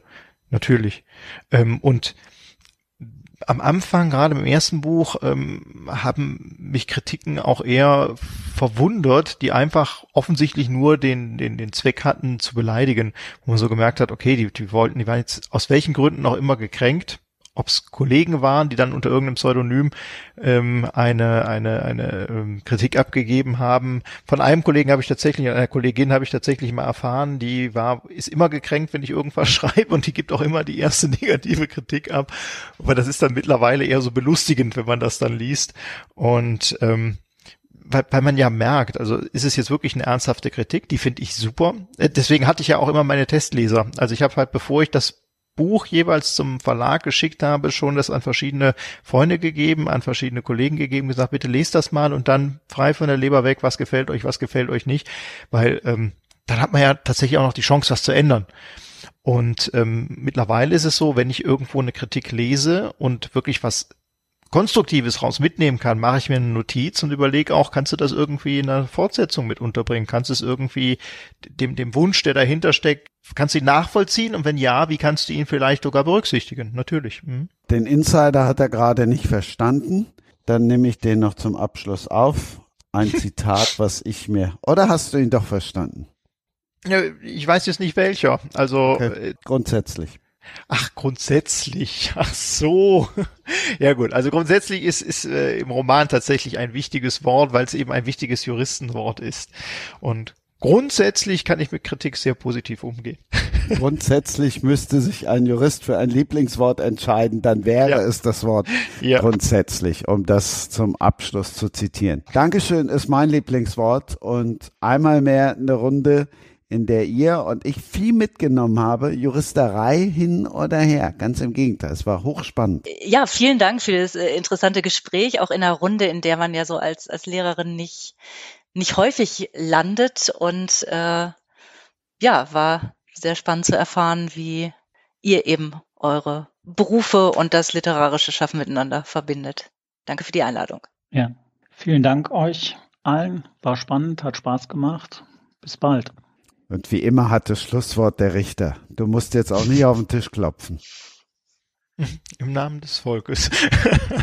Nein, also ich finde es toll, das ist nämlich das, was das Schreiben auch immer mit sich gebracht hat, dass man eine Menge hochinteressanter Persönlichkeiten kennenlernt und äh, lieber Christian, liebe Kerstin, lieber Michael, das hat mir heute wieder sehr, sehr viel Spaß gemacht. Vielen Dank. Und tschüss. Schatz, ich bin neu verliebt. Was? Das ist er. Aber das ist ein Auto. Ja, eben. Mit ihm habe ich alles richtig gemacht. Wunschauto einfach kaufen, verkaufen oder leasen. Bei Autoscout24. Alles richtig gemacht. Wie baut man eine harmonische Beziehung zu seinem Hund auf? Puh, gar nicht so leicht. Und deshalb frage ich nach, wie es anderen Hundeeltern gelingt, beziehungsweise wie die daran arbeiten.